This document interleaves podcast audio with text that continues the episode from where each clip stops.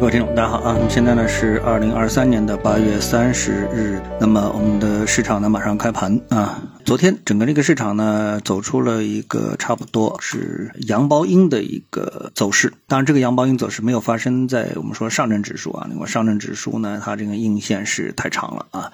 呃，我们看其他的指数的话呢，可能能够看到一点这样的一个影子啊，整个的一个市场的一个上涨的态势可以说是非常的一个。强劲啊！其中呢，我们主要是可以来看一下同花顺的全 A 指数，这个指数呢，差不多啊收复了百分之八九十的一个失地啊。那么大家都知道，对这一指数呢，我呢一直是持续关注的，因为这个指数呢，能反映了这个整个市场啊一个小盘股啊，特别小盘股啊，在这个市场当中的一个表现。啊，那么呃，我们先来看一看啊，昨天啊，整个市场啊有哪一些这个利多的一个传闻啊？那么最主要的一个利多的一个传闻呢，就是关于科创板的啊。那这里面呢有两点，一个呢是降低科创板的这个门槛啊。我们大家都知道呢，之前我们说像科创板啊，它有这个进场的一个门槛，比如说多少多少万你才能进去，也就是太小的散户你是不适合进这个市场的啊。然后呢说要降低门槛。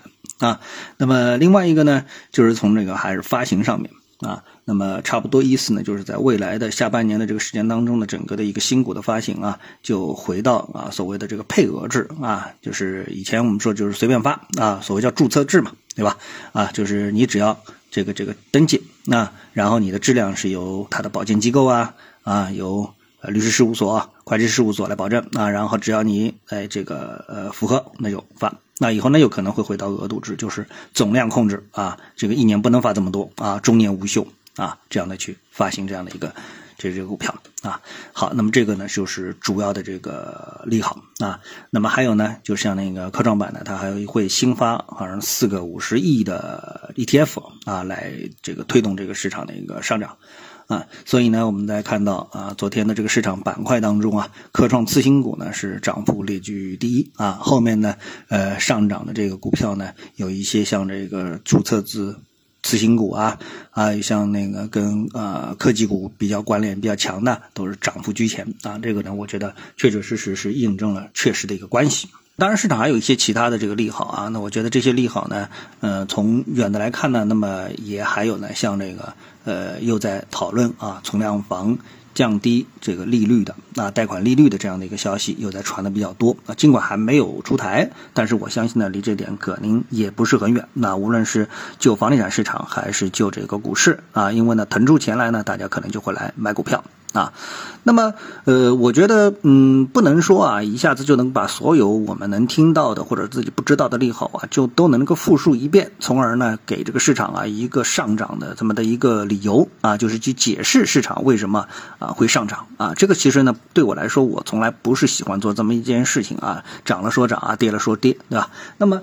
呃，而且甚至我对整个一个股市的涨跌啊，本身兴趣已经不是特别的浓厚啊。那涨就涨了，跌就跌了，对吧？但我们看的是什么呢？就是因为这么多年的这个对市场的观察下来之后啊，我们发现有一个核心，就这两天我就说的，就是我们的市场的一个游戏规则啊，经过了几十年的时间，为什么还是没有真正的这个确定？啊，还是有一种就是头痛医头啊，脚痛医脚，而且呢，就是头到底是疼不疼，这个脚是不是疼啊？这一点我觉得都不能确定啊。为什么呢？就像比如说这次市场的一个下跌，三千点它真的重要吗？对吧？就是你跌破三千点之后，到底它有什么样一个实际的意义？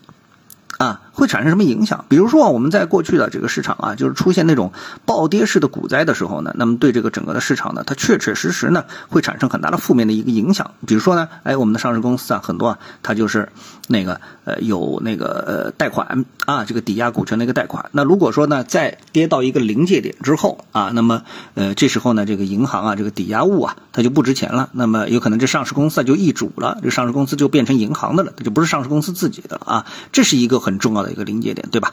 还有呢，就是五幺七八啊，这个行情二一五年跌下来的时候啊，那么这个呢，当然了，也是由股市影响到了这个金融市场啊，影响到了银行，影响到了信托，对吧？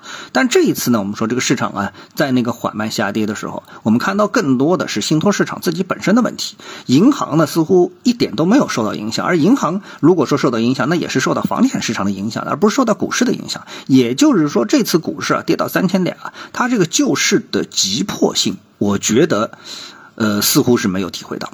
那么。再者而言的话呢，那经过了这么长时间的这个市场的这个运行之后啊，那我们知道这个市场啊，它本身啊有这个行业啊，有题材也好啊。那么从价值投资的角度来说呢，什么行业在往上走，什么行业在往下走，这个呢也是有它本身的这个市场的客观规律，对吧？那比如说我们说人工智能，如果说你都看好人工智能，那人工智能相关的板块往上涨，这确实是正常的，对吧？如果说你看好新能源车，那么新能源车的这个相关板块上涨，但这个逻辑也是正常的，而且背后呢也有这个业绩的一个。支撑对吧？但是呢，我们说整个的这个市场啊，一个系统性的利好啊，就是政策性利好。所谓政策性利好，它不是针对某个行业的政策，它是针对整个市场的一个政策。那也就意味着整个市场的估值啊低估了，就是管理层认为整个市场的估值啊被低估了。但这一点的话呢，嗯，你说呃，理由是非常充分的，证据是确凿的，这个我倒确实也没有感受到。啊，也没有感受到。那么我们再从整个市场的一个就是投资回报的一个角度来说，那大家都知道，我们这个市场的一个投资回报主要是集中在那些央企和国企啊，比如说呢，以银行为主。啊，那银行呢就占到了整个市场的投资回报的这个半壁江山，对吧？